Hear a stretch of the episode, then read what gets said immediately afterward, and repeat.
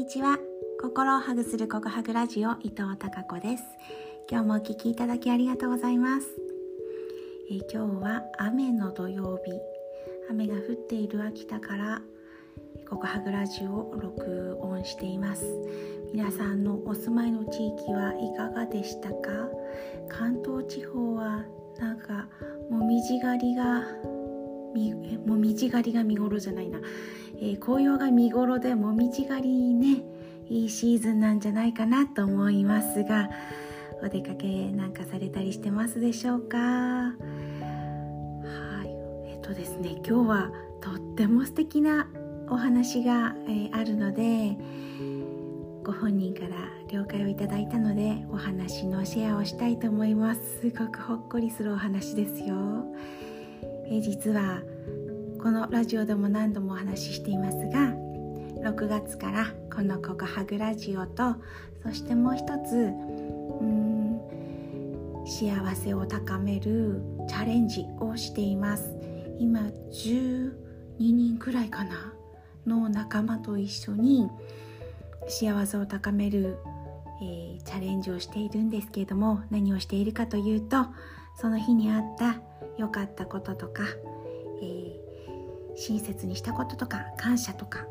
を振り返って一日を振り返って、まあ、3つ、えー、Facebook のイベントペイ Facebook のグループに投稿し合うというものなんですがその中のお一人がですね、えー、お子さんがいらっしゃってなんかねその良かったことを振り返る習慣を子供たちお子さんたちとやってるんですって。それをね以前から聞いていてわあ素敵だなと思っていたんですけどなんとその子たちのお話です今日は、えー、6歳の女の子とそれ3人お子さんがいらっしゃって6歳の女の子と、えー、4歳の男の子。そして2歳の女の子がいらっしゃるんですけどうーんとですねそうそう。うまく感情を整理できない時とか寂しい時とか聞いてほしい時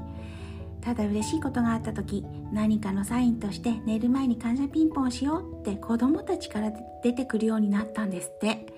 素敵ですよね。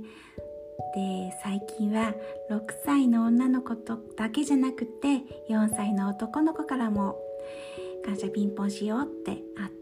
あるらしいんですよ。すごい素敵じゃないですか？そしたらねつい最近みんなの良かったことを聞いていた2歳になったばかりの女の子が私はお姉ちゃんとお兄ちゃんと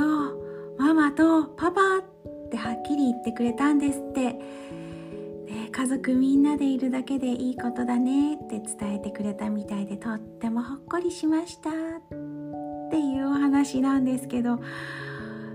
いかがですか？もう私これ聞いてなんかもうなんだろう心が震えるくらいすっごいなんか嬉しかったですしうわーこんな幸せってあるんだなってあの幸せのお裾分けをいただいたそんなほっこり気分になりました、えー、こうやってね活動していく中で継続していくことで、えー、気づきをもらったりね、